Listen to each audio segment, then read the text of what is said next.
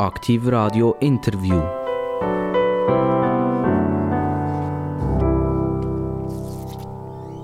Aktiv Radio, das Radio mit den interessantesten Gästen, das wissen Sie alle draussen, die uns regelmäßig zuhören oder nachträglich uns abrufen, sei das auf www.aktivradio.ch oder ist das auf YouTube oder ist das auf Spotify oder wo auch immer.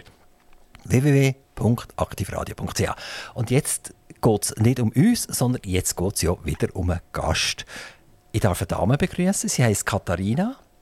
Und sie hat einen Namen, wenn ich jetzt sage Prelic, dann könnt ihr sie vielleicht nicht ganz richtig zuordnen, aber wenn ich sage Katharina Prelic-Huber, dann sage ich, das kommt mir doch irgendwie bekannt vor.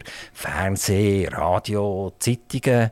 Äh, ist das nicht die Dame, die hier ziemlich heftig diskutiert und Forderungen stellt? Äh, Politikerin ist? Jawohl, ganz genau. Das ist die Katharina Prelic-Huber. Herzlich willkommen. Danke vielmals. Ich freue mich sehr, da zu sein. Katharina ähm, Prelic, das, habe ich das richtig gesagt? Also, dein Name hat ein CZ. Genau. Ist, ist das schwierig? Haben, haben wir Deutschschweizer ein Problem, das richtig zu sagen? Ja, ich habe schon die diversesten Varianten gehört. Prelitz ist das meiste, weil tatsächlich, dass man das als Tsch ausspricht, ist natürlich im Deutschen nicht geläufig. Das ist so. Es kommt aber hinterher nachher Huber und das können wir wieder nachher. Ja, das ist bestens. Das ist äh, ein Geschlecht, das es in der Schweiz gibt wie Sand am Meer. Das ist mein Mädchenname. Und dann habe ich einen Pol geheiratet. Das ist der andere Name. Oder ein Halbpol, muss man sagen. Und habe dann auch den Namen gewechselt, weil ich gefunden habe, ein spannender, schöner Name. Ja, du, du hast mir jetzt ganz kurz Vorgespräch gehabt und du hast mir erzählt, dass dein Mann mit der Familie in die Schweiz gekommen ist im Zweiten Weltkrieg oder mit dem Großvater und eigentlich äh, mit Polen nicht mehr so wahnsinnig viel am Hut hat. Also der Name ist, ist das, was übrig ist. Also mein Mann ist sogar schon da geboren. Der Vater ist im Zweiten Weltkrieg mit, mit dem Rest der polnischen Truppen da in die Schweiz gekommen und ist dann da geblieben für ja, viele Jahre, hat geheiratet und eben mein Mann ist eines der Kinder, die dann so auf die Welt kam. Am Anfang war er dann ein Flüchtling, gewesen, obwohl da in der Schweiz geboren und obwohl seine Mutter Schweizer ist. Irgendwann dann hat sich seine ehemals Schweizer Mutter, die dann das Bürgerrecht verloren hat, wieder können einbürgern und jetzt ist mein Mann natürlich auch Schweizer. Nationalrätin ist dein Hobby oder ist das dein Beruf? Es ist beides. Also in der Politik sein, jetzt im Nationalrat kann man auch davon leben. Voran Gemeinderat, Kantonsrat kann man alles andere wieder davon leben. Es muss Herzblut sein, meine ich. Es kann nicht einfach der Job sein. Nein, ich habe daneben noch andere Jobs, die ich sehr gerne mache. Und jetzt sind wir auch noch verraten, für welche Partei dass du da bist. Du bist nämlich für die Grünen da.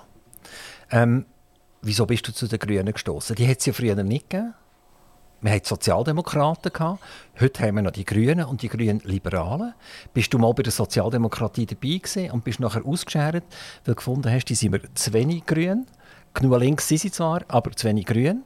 Oder wären die Grünen Liberalen auch äh, vielleicht eine Variante gewesen? Nein, die Grünliberalen wären gar nie eine Variante gewesen. Ich habe damals schon politisiert. Ich bin Präsidentin vom Schweizerischen Friedensrat. Ich bin also sehr, sehr eine engagierte Friedenspolitikerin gewesen. Ich bin der AKW-Bewegung Meine Entscheidung ist dann ich habe das Parteiprogramm sehr genau angeschaut. Wer damals ja gesagt hat zu der Initiative Schweiz ohne Armee, zu dieser Partei bin ich dann gegangen. Das sind die Grünen gewesen. Also wenn man jetzt auf die Webseite geht und schaut, für was steht die Katharina Pelic-Huber, für was steht die so, dann muss man sagen, ups, da muss man sich aber warm anlegen, vor allem wenn man ein bisschen bürgerlich denkt und ein bisschen wirtschaftsnah denkt.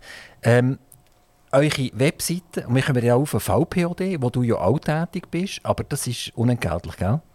Das ist, ich bin Präsidentin vom äh, VPD, Verband Personal Öffentlicher Dienst, also Gewerkschaft vom öffentlichen Dienst. Das ist Teil entlöhnt. Ganz viel Ehrenamtsarbeit und ein Teil entlöhnt. Also ein bisschen ist es entlöhnt. He? Also, ähm, jetzt ist der VPOD äh, äh, eine Gewerkschaft. Er hat eine Webseite. Und ich bin die Webseite anschauen. Oder? Und dann ist mir das vorgekommen wie ein Wunschzettel von jemandem, der eine Welt verklarifiziert, wo einfach alle alles bekommen. Also abblicken, auf die brotenen Tauben warten, die oben durchfliegen und die fallen einem ins Maul. Also arbeiten muss man eigentlich nicht mehr, sondern, sondern es wird einem alles geliefert. Ist der Eindruck falsch?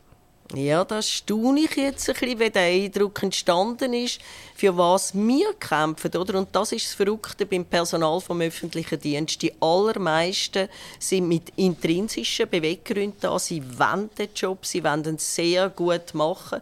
Ich nehme ein Beispiel, das ganze Gesundheitswesen. Die Leute wollen arbeiten, im Sozialbereich. Die Leute wollen arbeiten, auch in der Verwaltung. Man will gute Dienstleistungen bieten. Entsprechend gut braucht es gute Arbeitsbedingungen. Für das kämpfen wir. Also ich, ich will jetzt nicht alles oben ablesen, weil dann wären wir in einer Stunde noch dran. Aber ich fange jetzt mal an mit der Sozialpolitik. Eltern- und Pflegeurlaub. Ja zum Ausbau der AHV. Ein gut funktionierender Sozialstaat. Soziale Gerechtigkeit. Gerechte Verteilung von Reichtum. Politische, soziale, ökonomische und kulturelle Partizipation. Und es geht weiter und weiter und weiter. Es ist nicht eine Streit von einer Eigenverantwortung von einer Person und es kommt nie ein Wirtschaftsvertreter drinnen vor, der den ganzen Tag krüppelt und schaut, dass er die Löhne könnte zahlen könnte. Und ich rede jetzt halt nicht vom Staat, sondern ich schaue jetzt halt eher aus der, aus der Privatwirtschaft, wo ja zum Teil die gleichen Problematiken hat. Also du vertrittst eigentlich jemanden, der beim Staat arbeitet, der hat eh schon fast alles. Der hat, ist überprivilegiert, er hat viele Ferien, er hat eine wahnsinnig gute Pensionskasse. Also er hat eigentlich alles erreicht. Und jetzt lese ich das und das hört nicht auf bei der Sozialpolitik, das geht bei der Wirtschaftspolitik, bei der Umweltpolitik, bei der Gesundheitspolitik. Das sind alles nur Forderungen, Forderungen, Forderungen. Und ich frage mich, wer soll das zahlen? Also ich glaube, dass wir so einen guten Service Public in der Schweiz haben, zeigt, wie gut die Leute arbeiten. Wir haben weltweit praktisch das Beste. Ich nehme jetzt einen Bereich, öffentlicher Verkehr.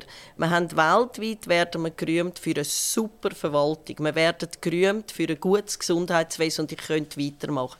Das sind alles die Angestellten, die das ausmachen, die die Leistungen bringen und damit sehr, sehr viel beitragen zu einem guten Wirtschaftsblühen in der Schweiz. Weil das sind letztendlich ist das ja auch wieder Wertschöpfung, die da generiert wird. Was wir einfach sagen, wir wettet gerne für alle Menschen würdige äh, Bedingungen. Nicht nur gerade für uns, sondern wir sind solidarisch mit allen. Und es ist leider so, dass auch in der Schweiz sogar Leute nicht können von ihrem Lohn leben können. Das finden wir ungerecht. Katharina, wir kommen darauf zurück. Wir haben jetzt schon eine ganz kleine Tour d'Horizon gemacht. Kommen wir wieder zurück eigentlich in deine Jugend. Ähm, du bist in Bern auf die Welt gekommen und ihr seid nachher mit der Familie auf Zürich gegangen. Und dann bist du nie mehr weggekommen von Zürich. Also wir sind dann zuerst auf Winterthur und nachher auf Meilen gekommen. Ich bin vor allem zu Meilen am Zürichsee also Ist das falsch, wenn ich sage, das ist auch Zürich? Also Nein, das ist natürlich Kanton Zürich. Eben schon, oder? Ja, ja. Winterthur und, und, und Meilen und so. Ja, genau. Aber jetzt bin ich eben in der Stadt Zürich. Darum tue ich es differenzieren. Okay, genau. Aber im Grossraum Zürich das hat dich dort gepackt als kleines Mädchen und du bist nie mehr weggegangen. Ja, das war natürlich die Entscheidung den Eltern, beziehungsweise damals vom Vater, der einfach einen Job hatte, zuerst in Winterthur und nachher zu Meilen und dort ist er hängen geblieben und bis ich dann selbstständig geworden bin, habe ich dort gewohnt. Nachher ist natürlich nicht zuletzt mit der Ausbildung ist der Weg auf Zürich sehr nahe geblieben und dort tatsächlich bin ich hängen geblieben. Was hast du für eine Ausbildung hinter dir? Ich bin ursprünglich Sozialarbeiterin, habe Sozialarbeit studiert, habe dann auch manches Jahre in diesem Beruf geschafft, habe mich weitergebildet als Paarberaterin, Konfliktberaterin, bin Supervisorin und Organisationsberaterin, habe dann noch eine Ausbildung gemacht zur Dozentin und habe am Schluss fast 20 Jahre an der Hochschule Luzern soziale Arbeit geschafft, am Schluss dann auch als Professorin. Nützt dir das etwas als Gewerkschafterin die Konfliktberatung zum Beispiel, oder? Siehst du das dem gegenüber gerade an, wenn er eine grüne Nase bekommt und dann weißt du, aha, jetzt habe ich ihn dann, oder? Jetzt braucht es so ein kleines Stupserli und dann geht er um. Also tatsächlich hilft meine Ausbildung, um Menschen ein bisschen einschätzen. Ich habe eine relativ gute Intuition, ich habe relativ gute Gesprächsführungsmöglichkeiten. Ja, das hat mir schon öfters geholfen. Du hast ein paar Sachen gesagt, Dozentin, Supervisorin, Beraterin, Moderatorin, weißt, das ist so nicht greifbar für mich. Also wenn ich jetzt einen Bachstein aufeinander aufsetze und Mörtel zwischendrin tue, äh, das ist für mich greifbar. Alles, was du da gemacht hast, ist alles sehr für mich schwammig. Äh, hast du äh, so ein bisschen, äh, ein schwammiges Leben geführt eigentlich? Also kann man sagen, also es ist nicht greifbar. Du hast gar nicht wollen greifbar werden. Nein, nein, ich kann sehr klar greifen. Ich nehme jetzt, du hast vorhin die Wirtschaft erwähnt, ich war sehr lange sogenannte Betriebssozialarbeiterin in einem grossen Weltunternehmen. Und mein Job war die Leute, die ein Problem haben, zu unterstützen. Ich hatte Leute mit Suchtproblemen, mit Scheidung, mit äh, Schulden, mit auch Konflikten im Team, Vorgesetzte, die gekommen sind, die nicht gewusst haben, wie umgehen mit jemandem, der vielleicht ein schwierig ist, jemand, der krank geworden ist. Ich musste Anmeldungen und Diskussionen müssen führen mit Sozialversicherung. Also sehr, sehr praktisch. Und die Unternehmung hat gemerkt, dass wenn man den Menschen auch hilft, einem Problem, das vielleicht nicht nur die Arbeit betreffen, sind sie nachher viel leistungsfähiger. Und du bist aber nachher trotzdem aus der Privatwirtschaft ausgestiegen? auch wenn du einen sozialen Beruf gemacht hast in der, in der Privatwirtschaft und hast eigentlich die andere Seite gemacht. Also die, die eher so ein bisschen bekämpfen, das Wort Kampf, oder? immer wieder mal brauchen. Ähm, warum hast du das gemacht? Ja, als junge Sozialarbeiterin habe ich gemerkt, wie wichtig Gewerkschaften sind, wie die mithelfen, dass wir eine sozialere Schweiz haben, dass wir eben schauen, dass auch die, oder wir haben gegen eine Million Menschen in der Schweiz, die an der Armutsgrenze leben. Und das im etwa reichsten Land der Welt. Das soll so nicht sein. Gewerkschaften haben immer sehr stark geholfen, seit es sie gibt. Eben gute Arbeitsbedingungen, soziale Gerechtigkeit, Sozialversicherungen sind so Kernanliegen. Und das können zu vertreten, das ist mir ein Herzensanliegen und da sind natürlich Gewerkschaften ein toller Ort. Ich bin dann sehr jung schon Mitglied geworden und dann vorgeschlagen als Präsidentin sehr viel später. Das hat mich sehr geehrt und ich mache diesen Job mit Engagement. Du hast vorher das Wort Armutsgrenze äh, ins Maul genommen. Jetzt würde ich gerne kurz aus der Autobahn eine Ausfahrt nehmen, nämlich Energiepreise-Ausfahrt. Und Armutsgrenze, das gehört bei mir irgendwann zusammen. Wenn wir anschauen, was wir heute für die Kilowattstunden zahlen müssen, und das geht ja nachher in die Nebenkostenabrechnung bei den Mietern oder es trifft auch den Hauseigentümer genau gleich, ähm, stelle ich Folgendes fest. Kilowattstunde Strom in der Produktion, ich nehme jetzt zum Beispiel die bernischen Kraftwerke, das sind immer noch die gleichen Kraftwerke, die noch genau gleich drehen, wie sie 2018 gedreht haben. Und trotzdem hat man eine Verschiebung vom Preis.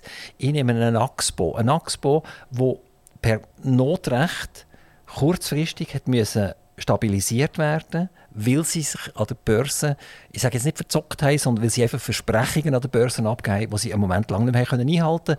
Der Staat hat dann nachher nicht müssen einspringen, weil, siehe da, der EBIT von dieser Axpo hat sich um Faktoren erhöht im 2022. Also wenn das vorher 200, 300, 400 Millionen waren, sind es plötzlich 1,7 Milliarden gewesen, oder? Die Axpo gehört dem Kanton Zürich und dem Aargau primär. Das Gleiche haben wir bei der BKW. Bei der BKW haben wir etwa 300, 400 Millionen EBITDA normalerweise. Das ist Earning Before Interest and Taxes. Also das ist die Größe, wo man nicht kaschieren kann, weil alles andere sind nachher Abschreibung. Ich kann, natürlich, ich kann natürlich ein ganzes Kraftwerk abschreiben auf einen Touch und dann habe ich keinen Gewinn mehr. Das ist eine ganz interessante Zahl und hat anstatt 300, 400 Millionen irgendwie 1,3, 1,4 Milliarden EBIT. Und gleichzeitig haben die Menschen in der Schweiz gestörte Strompreise müssen zahlen. Und im Gas ist es genau gleich. Das ganze Gas ist monopolisiert, kostet drei bis sechs Mal mehr Kilowattstunde als noch 2018. Internationale Gaspreise sind bereits wieder um 85 Prozent gesunken gegenüber dem September 2022. So, und jetzt komme ich zurück zur Armutsgrenze. Oder? Das bedeutet, dass x 100 Franken oder vielleicht sogar 1000 Franken den Mieter und Hauseigentümer zum Sack ausgezogen wird von Firmen, die am Staat gehören, den Kantonen gehören, den Gemeinden gehören, wem auch immer, aber staatsnah sind. Jetzt frage ich mich, wer ist hier eigentlich der Abzocker und wer treibt die Leute an die Armutsgrenze? Normalerweise, man kann immer wieder sagen, das, was politisch mehrheitlich entschieden worden ist. Dass Gewinn nicht einfach zurückfließen in den Staat, wo man nachher auch wieder für alle Menschen kann brauchen kann, das bedauere ich sehr. Und das dürfte eigentlich nicht sein. Oder wir haben teilweise komische Konstrukte, wo man einen Teil privat abzügeln kann, einen Teil muss der Staat unterstützen oder dann auch wieder gerade stehen, wenn es nicht funktioniert. Eigentlich müssen wir nie einen Gewinn machen, wenn schon, soll er zurückfließen und dann auch wieder an die einzelnen Menschen abgewehrt. Aber bei der Energie reden wir von staatlichen Betrieben.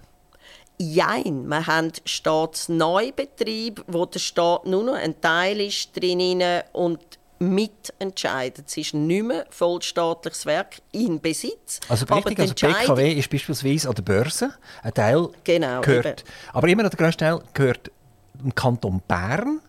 Und die sind natürlich interessiert an einer mega hohen Dividende, um ihre Löcher nachher wieder zu stopfen. Aber das ist ja eigentlich indirekt ist das eine Steuer, oder? Die könnten ja theoretisch sagen, wir produzieren immer noch genau gleich teuer, es ist überhaupt nichts passiert. Wir sind eigentlich fast selbst produzierend, wir müssen wenig zukaufen. Also gibt es keinen Grund, wieso wir unsere Bürger sollen blogen, oder? Und trotzdem macht man das. Wobei BKW ist nicht ein wirklich saugutes Beispiel, weil die haben das nicht so extrem gemacht, wie andere das gemacht haben. Aber im Gasbereich ist es ganz extrem. Also die, die Gasbetriebe die gehören normalerweise als Monopolbetriebe am Staat, oder? Und anstatt 3 äh, bis 6 Rappen pro Kilowattstunde zahlen wir jetzt 16 bis 20 Rappen pro Kilowattstunde. Es gibt keinen einzigen Grund. Und wir werden es dann sehen, wie die Abschlüsse daherkommen im 23. Das werden Bombenabschlüsse von diesen staatsnahen Betrieben. Das ist doch einfach nicht wichtig. Ja, das finde ich auch. Ich habe nicht zuletzt darum, dass wenigstens die, die tatsächlich die Arbeit, nämlich untere und mittlere Einkommen, auch einen entsprechenden Vorstoß gemacht, wo sagt, dort muss man entlasten. Aber grundsätzlich bin ich einverstanden, dass man nicht Gewinn abzügeln soll, einfach für irgendwer. Eben, wenn es eine sinnvolle Verwendung hat, wo nachher wieder allen zu gut kommt, dann habe ich viel weniger dagegen, als wenn sie hohe Salär geht von irgendwelchen Managern. Das darf es nicht sein und das haben wir teilweise. Aber eben, man soll Energie auch nicht zu billig geben. Oder wenn man dann wieder international schaut, sind wir wieder sehr tief. Das ist ein anderer Teil, sondern wir müssen sie gut verwenden, möglichst wenig verbrauchen, sodass wir auch gut durchkommen und eben die Leute nicht zu hoch belasten. Aber wir können nicht hohe Energiepreise machen, um die Leute zu zwingen, wenig Energie zu brauchen, oder? Nein, das ist nicht eigentlich der erste Weg, sondern wir sollen wirtschaftlich tatsächlich anders funktionieren. Manchmal ist es einfach so, dass wenn man den Leuten sagt, ihr könntet jetzt, aber ihr müsst nicht, passiert nichts. Oft ist leider erst ein Gesetz, das heißt noch nicht höhere Tarife, man könnte es auch anders machen.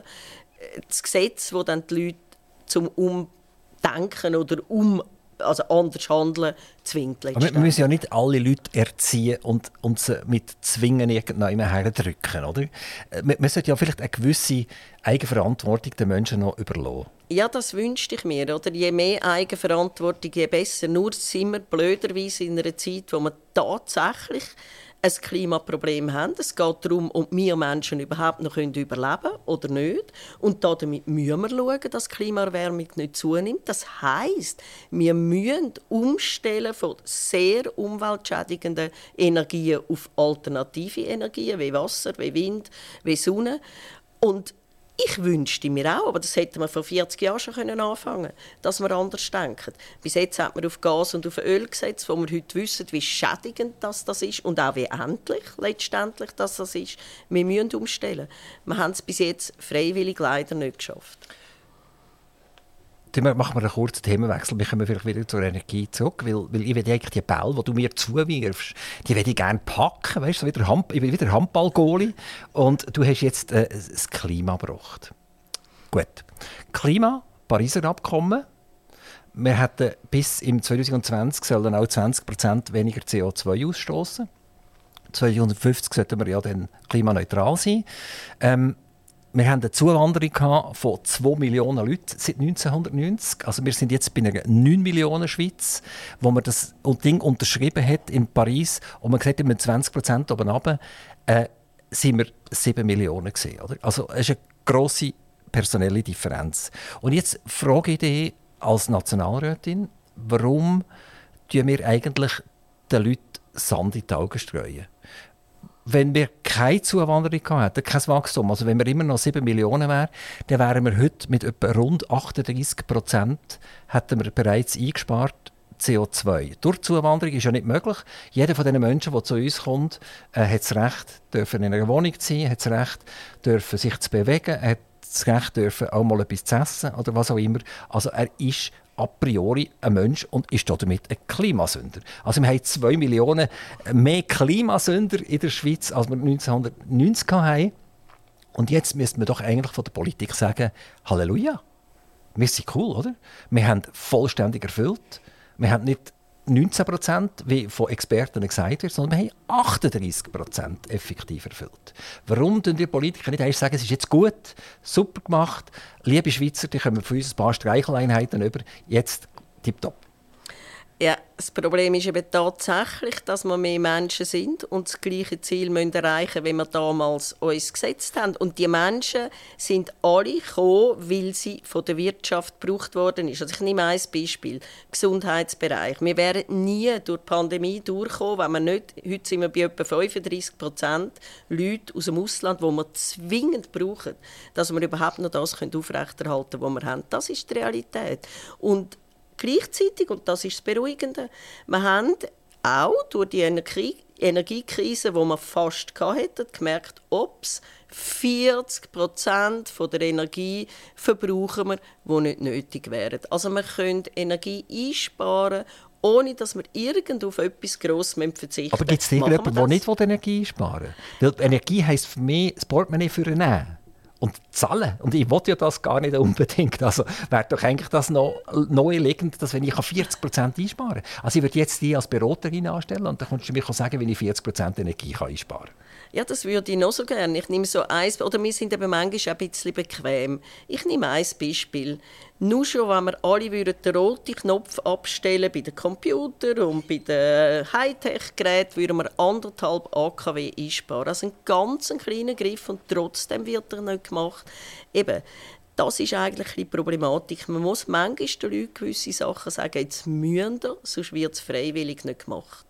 Ein anderer Bereich, wir könnten schon längst andere Autos haben. Es wird trotzdem nicht gemacht. Wir könnten eine Heizung haben, wo wir äh, eben kein Öl und kein Gas mehr brauchen. Es wird trotzdem nicht gemacht. Wir könnten die Häuser isolieren. Es wird trotzdem nicht gemacht.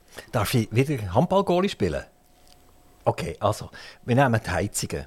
Genau. Das sind Kompressoren und die Kompressoren die brauchen Energie. Das heißt, die brauchen Strom.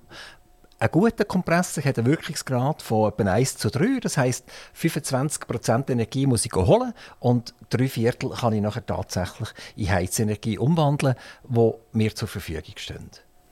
Aber die 25% die müssen von einem kommen, oder? Also ich kompensiere, also ich, ich stelle jetzt meine Gasheizung ab brauche aber jetzt 25% Strom und das habe ich ja vorher nicht gebraucht. Also plötzlich brauche ich mehr Strom, als ich vorher gebraucht habe. Deutschland produziert 40% vom gesamten Strom in Kohlekraftwerken. Das sind 36 Prozent die, sind jetzt auf 40 durch das Abstellen von den Atomkraftwerken. Es wird eh noch mehr. Also schauerlich, oder? furchtbar. Oder? Kohlekraftwerke sind die grössten CO2-Schleider überhaupt. Äh, sie, sie sind umweltschädigend, indem sie Feinstaub produzieren. Wirklich die absolute totale Katastrophe. Oder? Meine Frage ist jetzt, woher kommt all der Strom her für meine Heizung, für mein Auto, also ein Elektroauto? eine 90 Kilowattstunden Batterie, damit ich mich überhaupt mal nach Zürich und zurück bewegen kann, dass ich nicht zwischendurch muss campieren muss. Ähm, weißt, ist das nicht alles so ein bisschen blauäugig ein bisschen? Nein, ich glaube tatsächlich nicht. Und hätten wir, oder in den 60er Jahren ist das erste in den USA übrigens das erste Nullenergiehaus produziert wurde. Leider hat es dann keine wirtschaftliche Unterstützung gegeben, sonst wären wir schon viel, viel weiter. Aber ich kann es von einer Kollegin sagen. Sie hat jetzt gewechselt, ihr Dach sind Solarzellen. Sie hat so viel, dass sie selbstverständlich ihr ganzes Haus geheizt hat, Warmwasser hat und sogar noch der Gemeinde abgibt. Würden wir nur schon alle Dächer bestücken, hätten wir extrem viel Energie, wo wir jetzt einfach nicht nutzen. Dächer, ich komme jetzt auf das zurück. Wirkungsgrad 1 zu 3, auch ungefähr, oder? Kilowattstunde auffangen, notwendig, um Modul zu produzieren und so weiter, gibt 3 Kilowattstunden tatsächlich ab. Ein Atomkraftwerk hat einen Faktor 1 zu 1000, oder?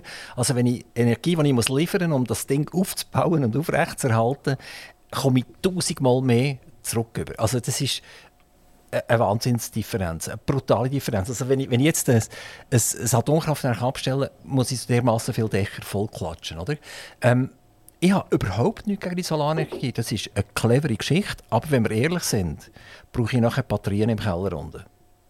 Oder? Ich muss ja eine Wüstwetterperiode. Wir haben jetzt äh, relativ nicht so einen wunderschönen Frühling hinter uns. Das heißt, die Produktion von diesen Dächern ist ein bisschen abgeschwächt worden durch Bewölkung, durch äh, Regen, durch, durch diffuses Licht etc. Oder? Genau. Und damit dunkt mir einfach, äh, es ist alles so ein bisschen ohne Physik. Oder? Also man tut der liebe Gott, der die Physik erfunden hat, einfach wegdiskutieren. Und hilft nicht wirklich, die Diskussion echt und ehrlich zu führen. Ich glaube nicht. Wir sind sehr, sehr ehrlich mit den Aussagen, die wir machen. Oder? Und ich nehme auch wieder nur ein Beispiel. Wir haben projekthängig, nicht zuletzt, wie lange der Klimafonds leer war, projekthängig von privaten Leuten, wo man schon die AKWs abstellen könnten, wenn die nur schon umgesetzt werden. Private Initiativen, die blockiert werden. Es geht darum, dass wir jetzt wirklich umbauen. Ein AKW, ein neues, 20 Jahre. Und dann, wir wissen noch heute nicht, was wir mit dem Abfall machen. Es ist hochgiftig. Wenn ein Unglück passiert, wissen wir auch, was das bedeutet. Nämlich kein menschliches Leben mehr möglich. Es geht darum, dass wir eine Zukunft haben als Menschen. Bring nochmal Tschernobyl. Flora und Fauna blühen wie noch nie. Nur der, Men der Mensch verreckt nach wie vor, ich kann es nicht anders sagen, weil man so krank wird, die Strahlenkrankheit nach wie vor hat und nicht kann überleben kann. Sprich, es geht um unser Überleben und das, hoffe ich, ist den Menschen auch genug wert. Also da, da gebe ich völlig recht. Also, eigentlich können wir aufhören zu diskutieren über Atomkraftwerke, weil, weil die Laufzeit bis so weit ist, dass irgendein gescheites neues Atomkraftwerk da ist, das dauert 10 bis 20 Jahre irgendwie, also ein bisschen lang. Und dann wissen wir nicht so recht, ob es dann wirklich auch so tut. Also das ist vermutlich keine Alternative mehr, aber das Abschalten von den Atomkraftwerken schon. Also die, die man schon hat, sollte man ja schädern. Und da scheinen wir ja in der Schweiz ein bisschen gescheiter zu sein als in Deutschland. Also wir hoffen ja, also ich hoffe es wenigstens, du hoffst es vielleicht nicht, dass die äh, Atomkraftwerke noch einen Moment lang am Netz bleiben. Wie sieht das bei dir aus? Nein, ich will nicht. Ich will, dass sie so schnell wie möglich vom Netz geht. Ich, wir können immer noch sagen, zum Glück ist bei uns nie Eis in die Luft.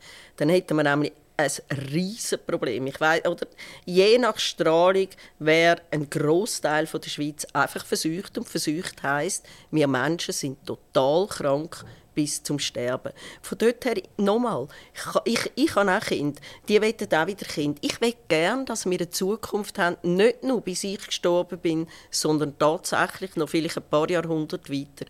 Und darum gibt es einfach nichts anderes, dass wir müssen ernst nehmen, dass wir jetzt auf sättige Energien umschalten müssen, die Natur nicht weiter kaputt machen. Und eben Natur kaputt machen heisst immer, wir haben keinen Platz auf dieser Welt. Okay, also du bist jetzt Natur, hast du mir jetzt zugespielt. Ich habe den Ball wieder aufgefangen, ich bin wieder Goalie und sage dir Folgendes. Wenn wir Tausende von Quadratkilometern äh, Modul auf den Dächern oben haben, die haben irgendeine Halbwertszeit. Irgendwann kommen die, die müssen entsorgt werden. Batterien müssen gesteuert werden. Also das sind Lithium-Ionen, die, die, Lithium und, und äh, Schwermetall, wo müssen äh, gesucht oder also seltene Metall, seltene Erden, Entschuldigung, müssen gesucht werden auf dieser Erde. Erzeugt Kinderarbeit, erzeugt Ausbeutung in Ländern, nicht bei uns. Also wir tun einiges mehr eine Technologie hochfahren, wo wir sagen, die Zauereien lassen wir im Ausland. Und wir selber tun uns als wahnsinnig clean und, und, und toll. Oder?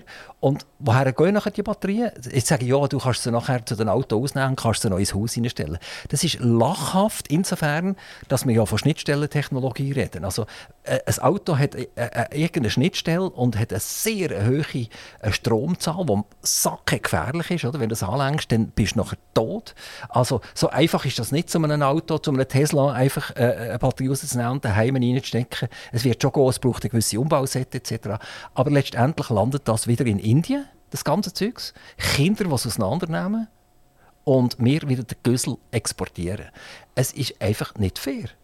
Ja, völlig einverstanden. Nur eben, das ist ein weiterer Grund, wieso ich Gewerkschafterin bin.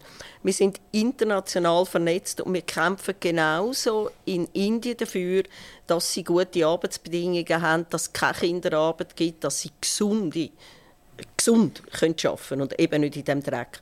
Das gehört ja zu einer sozialen Gerechtigkeit weltweit. Wie gesagt, darum nicht zuletzt gewerkschaftlich unterwegs. Und dass wir da noch Probleme haben, das ist so.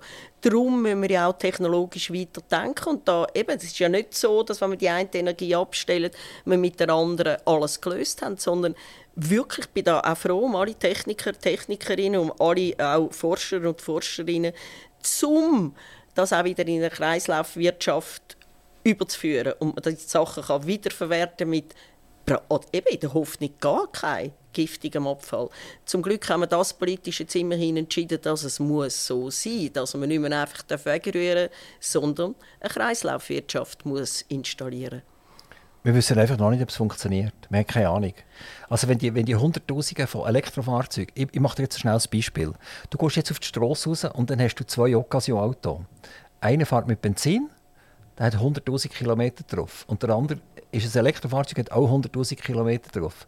Und jetzt fragst du den, welchen willst du? Dann nimmt er den Benziner, ich sage dir warum, weil er der Batterietechnologie nicht traut, oder? Weil er sagt, ich kaufe jetzt wieder für x-tausend Franken eine Occasion, wo ich nicht weiss, ob ich nächstes Jahr für 20'000 Franken eine neue Batterie muss kaufen oder? Genau. Und damit haben wir ein riesiges Problem, dass wir Batterien produzieren, die anhalten gehen, die den Leuten was sich nicht trauen, oder? Weil sie sagen, ich will das nicht. Ich will es auch nicht umbauen. Der Umbauset kostet auch 7000 Franken. Also wir gehen in, in enorme Kosten rein, äh, wo, wo, die Politiker eigentlich uns reintreiben, die wir gar nicht haben wollen. Auch da kann ich nur sagen, ja, das ist weiterhin ein Problem. Darum habe ich vorher einmal erwähnt, dass man in den 60er Jahren schon das Null-Energiehaus entdeckt hat. Hätten wir wirtschaftlich darauf gesetzt, wären wir deutlich weiter, auch in diesem Energiebereich, als was man im, eben im traditionellen, im fossilen Energiebereich entwickelt hat. Wir müssen weiter forschen, wir müssen Lösungen haben für die Sachen, das ist klar. Aber eben nochmal, es gibt einfach keine Wellis, einerseits, weil Öl und, und, und ähm, Gas auch endlich ist und das Zweite ist, weil es derart schädlich ist. Wir wollen doch nicht einfach am Schluss nur noch krank sein oder uns mit Masken müssen, äh, quasi draußen rumlaufen, weil die Luft so schlecht ist. Von dort her es, es wird auch niemand mehr krank, weil wir sind alle vorher schon gestorben, weil wir verfroren sind, weil wir keine Energie haben. Ah nein, das ist eben sehr, sehr klar. Oder das ist das Interessante. Warum ist die Studie erst jetzt herausgekommen, wo wir Schiss hatten vor der Energiekrise, dass man 40 Prozent verschleudert? Ich nehme ein Beispiel. Wieso hat es bei mir jetzt an der äh, Tramhaltestelle eine Leuchtreklame, die rundum fragt? Das ist doch nicht nötig. Ich habe nichts eingebüßt, wenn die nicht mehr da steht, aber viel Energie gespart. Katharina, du bist Nationalrätin und du willst auch wieder Nationalrätin werden. Du, hast mal, du bist schon mal Nationalrätin und dann hast du einen Unterbruch gehabt. Was ist da passiert? Die Grünen hatten den PS Man hat das Gefühl, man muss nicht Grün wählen. Und dann hat es von diesen vier Sitzen, die man damals hatte, uns zwei Frauen ja, wir sind dann nicht wiedergewählt worden. Aber du bist hart geblieben, du hast daran geschafft und bist 2019 wieder angetreten. Ist das richtig? Ja, das ist richtig. Also ist jetzt wieder eine Periode, eine Periode hinter dir, 19 äh, bis 23 und du stellst dich wieder zur Wahl. Im Kanton Zürich stellen sich alle Grünen wieder zur Wahl stellen. Das ist äh, Marionna Schlatter, der Balthasar Glättli, den ich übrigens auch eine ganz äh, super Fight am, am Mikrofon dürfen durchführen. Ich hatte mega Spass gehabt, oder? Nachher äh, du, Katharina Prelitsch-Huber, nachher der Bastien Giraud und Meret Schneider. Das sind die fünf, die kommen und die werden vermutlich auch wieder gewählt. Mir nimmt etwas zum Bastien Giraud äh, nicht mehr Wunder. Wo die Grünen aufgekommen sind, ist der Bastien der Mann. In jeder Tagesschau, überall in jeder Zeitung. Und irgendwann ist er so fast ein bisschen in der Versenkung verschwunden. Was ist da passiert? Also in der Versenkung ist er überhaupt nicht verschwunden. Vielleicht war er nicht mehr so gewesen, dass alle Medien gemeint haben, man muss ihn auch vor einem Mikrofon haben oder vor dem Fernsehen. Er war ja der, der jetzt das Klimaschutzgesetz, wo wir jetzt darüber abstimmen, maßgeblich daran geschafft hat, dass wir jetzt einen recht guten Kompromiss auf dem, auf dem Tisch haben und hoffentlich dann auch klar werden Ja sagen. Er schafft inhaltlich, er ist ja auch Fachmann und das schätze ich enorm an ihm. Also er schafft eigentlich mehr im Hintergrund und vorher ist er mehr im Vordergrund. Gewesen. Ja, vorher war er einfach wahnsinnig neu, gewesen, jung und wow, was kommt da für jemand? Vielleicht hat man sich jetzt ein bisschen mehr gewöhnt und weiß, was man von ihm zu erwarten hat, nämlich solide Klimaarbeit. Der Ständerat soll auch grün werden in Zürich. Und zwar äh, sollte der Stadtrat Daniel Leupi das Mandat der FDP wegschnappen. Wie gross sind die Chancen?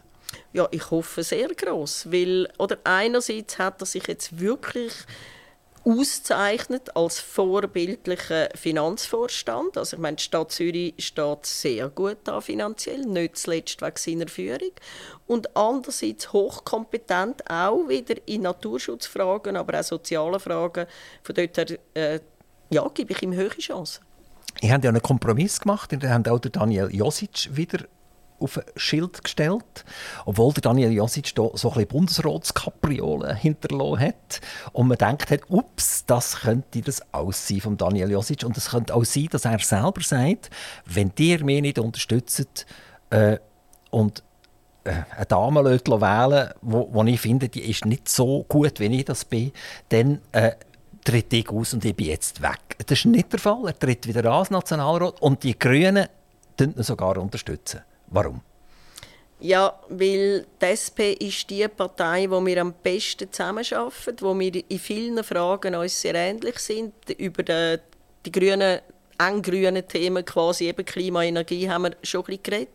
Die sozialen Fragen, die ja der Grünen zentral sind, nicht zuletzt ist eines unserer wichtigen Stichwörter Klimagerechtigkeit. Und da ist uns halt die SP sehr, sehr nah. Und wir müssen nicht eine Schwächung haben von Rot-Grün, sondern wir brauchen eine Stärkung. Und darum ist dann für uns klar gewesen, wir unterstützen ihn. Katharina, eine Frage deines Alters. Also man redet ja mit Damen nicht über das Alter, also auch mit uns Herren selbstverständlich nicht mehr. Das haben wir auch nicht mehr gern in der ganzen Politik, wo wir gleichgestellt worden sind, wo die auch nicht mehr, dass mich jeder fragt, wie alt ich bin. Aber gleich, ähm, du kommst in ein Alter, wo, wo die, die Pension rückt näher oder sie ist vielleicht sogar schon erreicht, ich habe das nicht nachgerechnet. Und ihr habt jetzt von den jungen Grünen habt Leute, die gerne Nationalrat werden würden.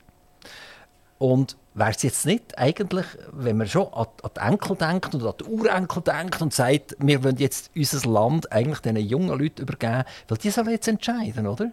Was mit der Energiepolitik soll passieren? Die sollen entscheiden, ist das Klima wirklich so wahnsinnig wichtig? Müssen wir wirklich jetzt hier in der Schweiz noch mehr machen? Warum trittst du noch einmal an? Ich bin jetzt erst eine Legislatur wieder drin in den sozialen Fragen, wo vor allem mein Schwerpunkt ist. Da bin ich wirklich eine der qualifizierten Fachfrauen auch. Und ich glaube, es ist sehr, sehr nötig, dass die soziale Frage, die soziale Gerechtigkeit einfach ganz wichtig im Zentrum bleibt. Das ist der Teil, den ich vertrete und darum ja, ist es klar, dass ich sicher noch mal eine Legislatur machen will, wenn dann das Volk auch so empfindet. Es ist auch wichtig, dass wir Diversität haben, oder wir reden Diversität, das soll auch fürs Alter gelten. Und das zeigen wir jetzt wunderbar. Wir haben sehr junge und wir haben jemanden mit mir, der älter ist, perfekt durchmischt jedes Alter. Und gerade jetzt auch, wenn ich an die Frage der Rente denke, äh, ja, wir müssen dort auch leider kämpfen, weil nur gerade ein Drittel der Menschen heute hat eine Rente, wie sie in der Bundesverfassung steht, nämlich sein gewohntes Leben weiterführen. Ein Drittel hat nicht einmal die Existenzsicherung. Da braucht es noch Arbeit und das ist ein Teil von dem Engagement und von den Fragen, die ich wichtig finde, die ich weiterhin will einfach mitprägen will. Du hast mir wieder einen Ball zugeworfen, ich habe ihn wieder genommen, ich habe ihn pariert und rede mit dir über den VPOD. Du bist Präsidentin vom VPOD. Der VPOD ist eine Gewerkschaft. Du hast es gesagt, das ist alle öffentlichen Angestellten können Mitglied werden. Wer ist alles ein öffentlicher Angestellter? Ja, eben, das ist äh, zum Beispiel der Gesundheitsbereich. Das kann auch, oder öffentlich heißt bei uns in dem Sinn, es kann auch eine private Stiftung zum Beispiel sein. subventioniert vom Staat, sei das jetzt Gemeinde, Kanton, äh, Kanton oder Bund. In dem sind der ganze Bereich, der der öffentliche Dienst oder der Service Public abdeckt. Also ein Lehrer kann zu euch kommen? Ja, genau.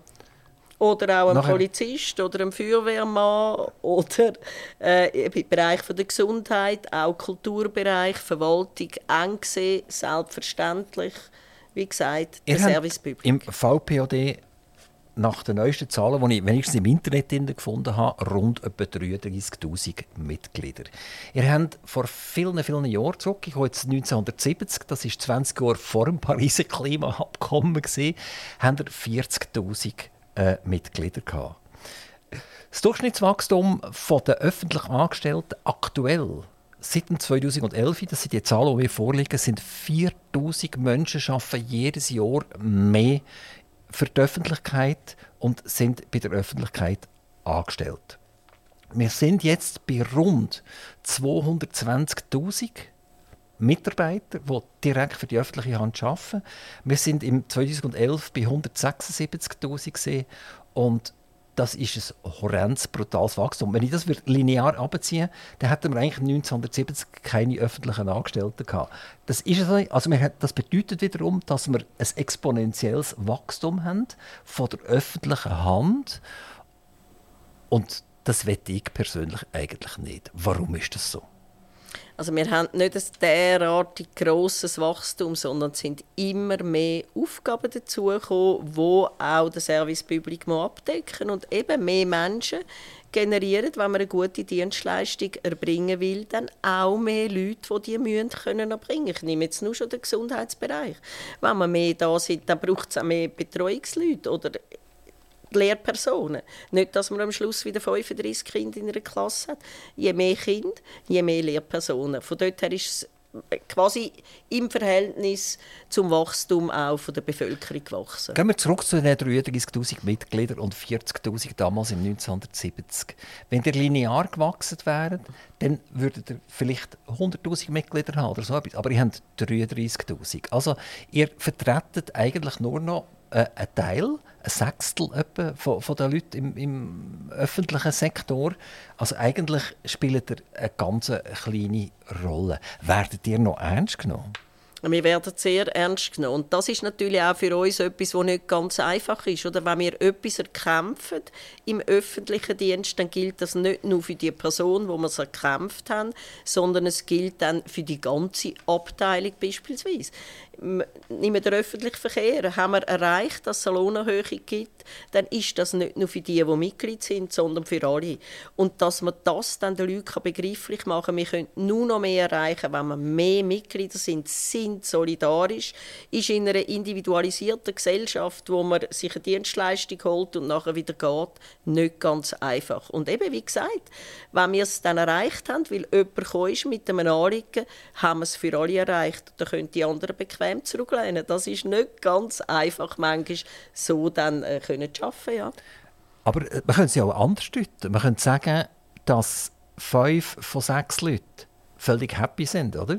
Die brauchen euch gar nicht. Ihr kämpft immer noch, ihr braucht das Wort kämpfen, ja, oder? Es gibt gar nichts mehr zu kämpfen. Äh, Die Anstellungsbedingungen in der öffentlichen Hand sind horrend geworden. Also wenn wir den Durchschnittslohn beim Bund anschauen, dann komme ich weiche neu über, oder? Und als Wachstum vom Durchschnittslohn beim Bund, wenn ich sehe, wie viele Ferien das sie haben, die Pensionskassenmöglichkeiten, sind wir heute eigentlich an einem Ort angelangt, wo die Privatwirtschaft zum Teil nicht mehr mithalten kann. Ich rede jetzt nicht von einer Roche, ich rede nicht von einer Novartis und ich rede auch nicht von einer UBS, sondern ich rede jetzt von den tausenden kleinen, mittleren Unternehmungen, die keine Chance mehr haben, gegen eigenen Staat Personal zu bekommen. Und da muss ich sagen, es braucht gar keine Gewerkschaft mehr. Fünf von sechs sind happy und die haben das gecheckt, dass sie eigentlich viel die besseren Arbeitsbedingungen haben beim Staat, als wenn sie jetzt würden zur, zur Firma Huber zum Beispiel gehen, arbeiten Ja, das zeigt ja wieder, wie gut wir geschafft haben. Wir haben tatsächlich nicht schlechte Bedingungen erreicht. Ganz stolz bin ich zum Beispiel, dass wir eigentlich keine Löhne unter 4000 Franken haben, auch im Tieflohnbereich. Zum Bund muss man einfach sagen, sind praktisch alles Leute, weil das so hochqualifizierte Jobs sind beim Bund, wo im Minimum ein Studium haben. Das ist ziemlich vergleichbar, teilweise sogar deutlich schlechter wie in der Privatwirtschaft. Es wird jetzt immer der Bund genommen. Wir haben aber auch Tieflohnbereich, eben auch in der öffentlichen Verwaltung muss man putzen und so weiter. Dort verdient man nicht die Löhne, die man beim Bund verdient, aber eben immerhin unter 4000. Man kann tatsächlich sagen, das sieht man auch, wir haben viele Leute, die zufrieden sind, die den Job auch aus Überzeugung machen. Ich nehme jetzt aber einen anderen Bereich, wo die Leute nicht so zufrieden sind und wo wir eben auch von Kampf reden. Gesundheitsbereich, da verdient man teilweise sehr schlecht. Betreuungsbereich verdient man teilweise sehr schlecht. Dort müssen wir massiv dafür kämpfen. Aber meinst du nicht eigentlich, das Wort Kampf ist jetzt wirklich deplatziert? Ihr habt alles erreicht und eigentlich könnt ihr euch ja auf die Schulter klopfen, wir haben alles erreicht. Wir machen jetzt den Laden zu, wir drehen den Schlüssel drehen, alles erreicht. Wir schauen in 10 Jahren wieder, in 20 Jahren, schauen, ob es den äh, Angestellten von der öffentlichen Hand immer noch so gut geht und dann kommen wir halt dann im schlimmsten Fall wieder. Ist es nicht fast ein bisschen müßig, wenn man einen Kampf des Kampfes willen muss aufrechterhalten muss? Ja, das täuscht eben gewaltig. Oder? Erstens muss man im öffentlichen Dienst immer eine Mehrheit politisch erreichen, dass dann das, was man vielleicht als Wunsch hat, auch umgesetzt wird. Zweitens müssen wir noch heute um jeden Fünfer, ich kann es nicht anders sagen, kämpfen. Nicht einmal der volle Teuerungsausgleich hat es gegeben. Und das ist teilweise dann in der Privatwirtschaft viel besser gewesen. Von dort her, teilweise geht es nur schon darum, das zu erhalten, wo man erreicht hat und das kommt nicht gratis, kommt nicht mit dem Zurücklehnen. Im Gegenteil, wir müssen immer wieder herstehen. Ich finde Kampf auch nicht so ein schönes Wort. Ich hätte es lieber, wir hätten es in einem wunderbar einigen Gespräch, dass man einsieht, wie gut die Leute arbeiten. Und eben, ich nehme nochmal einen Bereich. Warum verdient man, wenn man eine Lehre gemacht hat in einer Kinderbetreuungseinrichtung, im Normalfall 4000. Das ist einfach kein fairer Lohn. Insofern da gibt es noch viel zu tun. Ich möchte die EU ganz kurz ansprechen. Ihr seid ja eigentlich alles EU-Turbos, aber einem Ort sind ihr es nicht, nämlich bei den Löhnen. Also wenn jetzt ein Franzose in die Schweiz arbeiten und sein Lohnniveau in die Schweiz transportieren dann würdet ihr nicht mehr grün sehen, sondern würdet ihr rot sehen. Das geht schon gerade gar nicht. Also sind wir ja in einer Spagatsituation, in einer schizophrenen Situation, dass ihr am liebsten eigentlich bei der EU mitmachen aber weil dann eure Klientel massiv würde unter Druck kommen, probieren krampfhaft irgendwie wieder die bilateralen äh, Abkommen können stabilisieren, weil einfach ein Vollbeitritt geht ja nicht, also das kommt gar nicht gut raus. Also das ist ja auch nicht ganz ernst zu nehmen. Oh nein. Das ist jetzt nur, weil leider der zuständige Bundesrat keine gute Politik betrieben hat. Lohnschutz und flankierende Massnahmen ist damals der Bundesratsaussage, die man muss minimal einhalten. Dass man auf Brüssel sagt und sagt, das ist jetzt gar nicht mehr so wichtig, kann ich auch nichts dafür.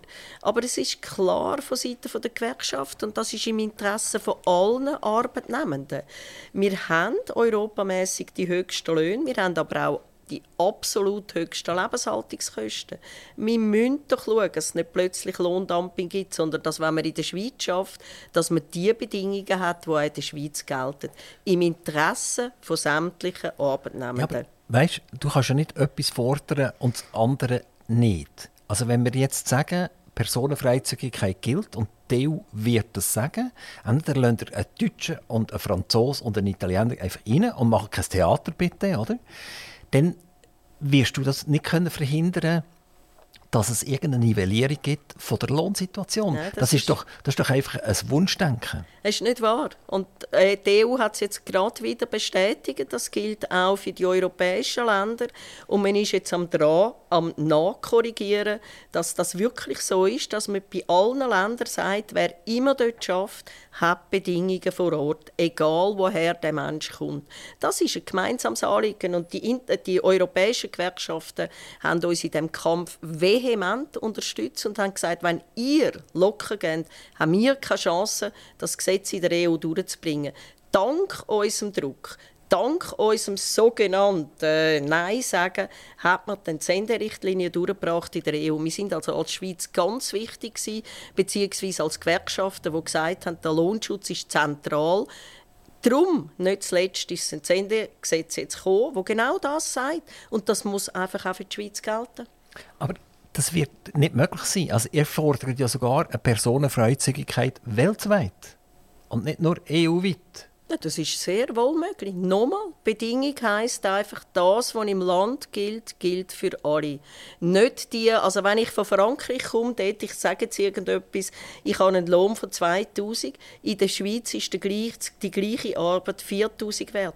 Kann es doch nicht sein. Er lebt ja dann da, der, der französische Arbeitende, und kommt mit 2000 Franken schlicht und einfach in der Schweiz nicht durch. Und die nächste Folge ist dann, da gibt es keinen Grund mehr, der Schweizer und Schweizerinnen 4000 zu zahlen, zahlt man auch nur 2000. Dann sind wir aber an einem ganz anderen Ort von Armut in der Schweiz. Und ich glaube, das wollen wir alle verhindern. Selbstverständlich, da gebe ich dir vollkommen recht. Ich frage mich einfach, wie eine Annäherung an die EU überhaupt möglich sein wenn wir in zentralen Anliegen uns stur stellen. Eben nochmal, die EU hat nachgeglichen, das sind jetzt noch Scharmützel, sage ich dem. Wir müssen gegenseitig ehrlich sein, dass genau das, was wir gefordert haben, nämlich Lohnschutz, muss gewährleistet sein, Arbeitsbedingungen müssen gewährleistet sein. Man muss auch Sanktionen ergreifen, wenn das jemand nicht einhält. Und der Service Public muss gewährleistet sein. Das sind Bedingungen, die die EU-Länder genauso sagen. Also tun wir doch nicht so, wie wenn wir so speziell wären. Wir machen genau das, halt, wie es in der Schweiz ist, mit den bilateralen Abkommen, was in der EU ebenfalls gilt. Also ich würde dem Bundesrat sagen, tut Katharina Prelitsch-Huber zur neuen Verhandlungspartnerin mit der EU machen, weil das ist ja eine Vakanz äh, augenblicklich, oder? Also wir brauchen etwas Neues, weil die Person ist am Verzweifeln gesehen und hat gesagt, ich komme ja keinen Schritt weiter. Entweder tut jetzt der Bundesrat und die Schweiz einknicken und sich Europa annähern, weil Europa wird es nicht machen. Ich komme keine Sekunde weiter und wenn ich nicht weiterkomme, dann kann ich meinen Job nicht machen. Punkt. Oder? Jetzt könnt ihr jemand Neues. Also du könntest jetzt die bewerben. Ja, also ich bin Nationalrätin und will diesen Job auch gerne halt, äh, behalten und wie gesagt nochmal gewählt werden. Ich habe zehn Jahre an der ILO, International Labour Organization, mitverhandelt. Ich kenne so Verhandlungen also sehr gut und ich wäre guten Mutes. Eben, man dürfte nicht mit falschen Vorgaben gehen, wie der Bundesrat damals vorgegangen ist. Aber ich bin guten Mutes, auch mit Diskussionen, die wir bilateral haben, dass wir einen Weg finden, der für beide stimmt. Also du siehst das, dass das möglich wird sein. Also bis jetzt ist schon ein Ping-Pong gesehen, wo, wo wirklich man hat ein anderes Bällchen hin und her geschoben und keiner wollte es behalten. Es geht ja auch noch um einen Gerichtshof, äh, Europäischen Gerichtshof. Wer ist final zuständig bei einer Streitigkeit? Und da sind wir Schweizer ja der Meinung, eigentlich äh, wollen wir nicht den Europäischen Gerichtshof haben. Oder die, die meisten, ich weiß nicht, wie, wie, du das siehst, äh, aber die Europäer sagen, nein, wir repräsentieren 500 Millionen Leute und ihr hier mit euch 9 Millionen Leuten, hört jetzt auf, oder? Hört jetzt auf, irgendetwas machen. Äh, wir bestimmen bestimmen final, was Sache ist? da laufen, oder man verhandeln heißt auch immer politische Spiele. Und wenn man einfach darauf pocht hat, dass man jetzt sämtliche soziale flankierende Massnahmen will aufgeben, weil neoliberal das gut tönt, dann hat man falsch angefangen. Aber ich bin sehr wohl guten Mutes, dass wir nochmal die Bedingungen, nämlich Lohnschutz und flankierende Massnahmen und eben auch der Service Public können halten, weil das die anderen EU-Länder individuell ebenfalls wollen. Das ist die Vorgabe, mit der muss man gehen, da muss man miteinander verhandeln, was das konkret heißt. Das Gesetz EU-mässig wäre genau das. Es gibt keinen Grund, wieso die Schweiz hinter das zurückgehen soll. Deutschland ist in der EU am Schwanz von der Infrastrukturorganisation, von der neuen Organisation. Also wenn man durch Deutschland durchfährt, und ich rede jetzt nicht von den neuen Bundesländern, also der Ex-DDR, dann staunt man zum Teil. Man sieht Kindergärten, die verlottert sind. Man sieht Schulen, die verlottert sind. Ähm, eigentlich ein Zustand, wo wir ja hier eigentlich nicht wollen. So, wir wollen eigentlich unsere öffentlichen Schulen auf einem gewissen Niveau halten und uns dort nicht müssen angleichen ist die EU dermaßen erstrebenswert? Oder können wir das mit minimalen bilateralen Abkommen jetzt einfach durchziehen und sagen, okay, dann ist es halt so? Oder bricht dann bei uns alles zusammen?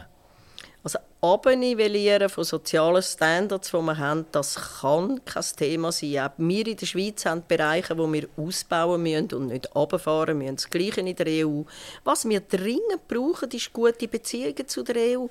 Bis jetzt sind die bilateralen Verträge das gewesen, wo man auch gut kann einführen kann, weil die Diskussion um EU ja oder nein, das ist in der Schweiz eine schwierige Diskussion. Also meine ich, machen wir es pragmatisch auf eine gute Art, weil wir sind Teil von, der, von, von, von Europa, wir sind mit drin, wir sind davon abhängig, dass wir gute Beziehungen haben, nicht zuletzt wirtschaftlich, ist unser wichtigster Handelspartner. Also eben nochmal, darum machen wir gute neue Verträge ohne Aufgeben von sozialen Standards. Du meinst, das wird möglich sein, tatsächlich. Also das klingt so wirklich so wie, wie der Wunschzettel unter einem Weihnachtsbaum, oder? Und äh, ich komme alle Geschenke komme ich einfach miteinander über. Also ich rede gar nicht von Geschenken. Wir haben diese Verträge mal gehabt. Nur weil man dann zwischendrin geht und meint, man könnte das abnivellieren. Es gibt keinen Grund, wieder den Status quo zu haben, wo wir beide gegenseitig super gut gefahren sind. Und das ist eigentlich der Tenor, wo man der EU muss sagen. Es geht nicht darum, schlechter zu werden. Es geht auch nicht darum, mehr zu fordern. Was wir einmal als guten Vertrag haben, dürfen weiter sein. Aber lasst uns eigentlich die EU überhaupt noch zu? Wollen die jetzt ein Rahmenabkommen oder sind sie happy weiterhin, wie wir eigentlich mit den bilateralen Verträgen? Also wir sagen ja, es läuft ja alles, was wollen wir eigentlich Theater machen, oder? Wir haben freien Warenverkehr, äh, Grenzen sind mehr oder weniger alle zu, wir sind im Schengen-Raum innen, also ich kann nach Frankreich zu Nacht essen, ins Elsass über wunderbar und kann wieder zurückfahren, ohne dass mich ein Zöllner kontrolliert. Also eigentlich alles picobello aber ich glaube, die Europäer sehen das nicht ganz so. Ja, gewisse Verträge sind langsam am Auslaufen, wenn wir neu nochmal anschauen. Es sind Bereiche dazugekommen. Wir haben nötig, gewisse Bereiche neu wieder aufzugleisen. Und wir haben ja auch in der, gerade in der Bildung und Forschung sind wir in gewissen Projekten nicht mehr drin. Insofern ist es zentral, wirklich in allen Bereichen gute Bedingungen miteinander zu haben. Und wir haben den Weg von der bilateralen, Weg äh, von der bilateralen Verträge gewählt. Also gehen wir doch mit dem weiter, weil da müssen wir auch am wenigsten ändern letztendlich, können pragmatisch weiterfahren im Interesse von beiden Seiten. Ich habe eine Frage, und zwar gibt es den VPOD in zehn Jahren noch? Ja, da bin ich überzeugt, weil, oder? Nicht zuletzt durch auch zum Beispiel Arbeitsplätze, die nicht mehr so klar sind, Verträge, die nicht mehr so klar sind, durch auch immer mehr können am Computer machen, werden die Leute schwierige Arbeitsverhältnisse haben, werden plötzlich merken, ups, mit der Sozialversicherung läuft es nicht so toll und man wird sehen, dass man als Gewerkschaft in dieser solidarischen Kraft, wo man zusammen kämpfen kann, weiterkommt. Ich bin relativ sicher, dass wir sogar ziemlich viel stärker sind dann. Wie sehen die Wahlen aus 2023 für die Grünen? Es könnte ja sein, dass man nicht zufrieden ist mit den Grünen. Man sagt tatsächlich, oh, die Energiepreise sind gestört hoch, die Grünen sind schuld, weil ihr nicht nachgedacht habt und das Physikbuch nicht vorgenommen habt. Also euch wähle ich jetzt nicht mehr. Ja, und es gibt auch die Stimmen, die sagen, ihr habt ja gar nichts gemacht. Und dann muss ich den Leuten immer wissen, alle Forderungen, die ihr stellt, haben wir eingereicht, wir haben die nötige Mehrheit nicht gehabt. Also ich hoffe sehr, dass die Leute merken, dass wir einen Teil wenigstens erreicht haben, aber längst noch nicht alles. Eben ein Teil, zum Beispiel das Klimaschutzgesetz, haben wir sehr stark mitgeholfen. Ohne uns gäbe es in dieser Form nie. Von dort her, wir sind auf dem Weg. Wir brauchen deutlich mehr Kräfte. müssen eigentlich eine rot-grüne Mehrheit sein, um auch die Forderungen durchzubringen. Ich hoffe, die Leute sehen das. Katharina Prelic-Huber, Nationalrätin Kanton Zürich und Präsidentin vom VPOD, also eine kampfbereite Gewerkschafterin. Mega, mega vielen Dank, dass du zu uns gekommen bist. Ich habe es genossen, mit dir ein bisschen zu streiten. Ich habe viel gelernt, wieder einmal mehr. Und ähm, kann vielleicht, wenn ich das nächste Mal äh, SVPler hier habe, ein bisschen anders parieren. Wer weiß. Ganz herzlichen Dank, gute Heimreise, merci vielmals. Merci auch vielmals, auch ich habe es geschätzt. Aktiv Radio Interview.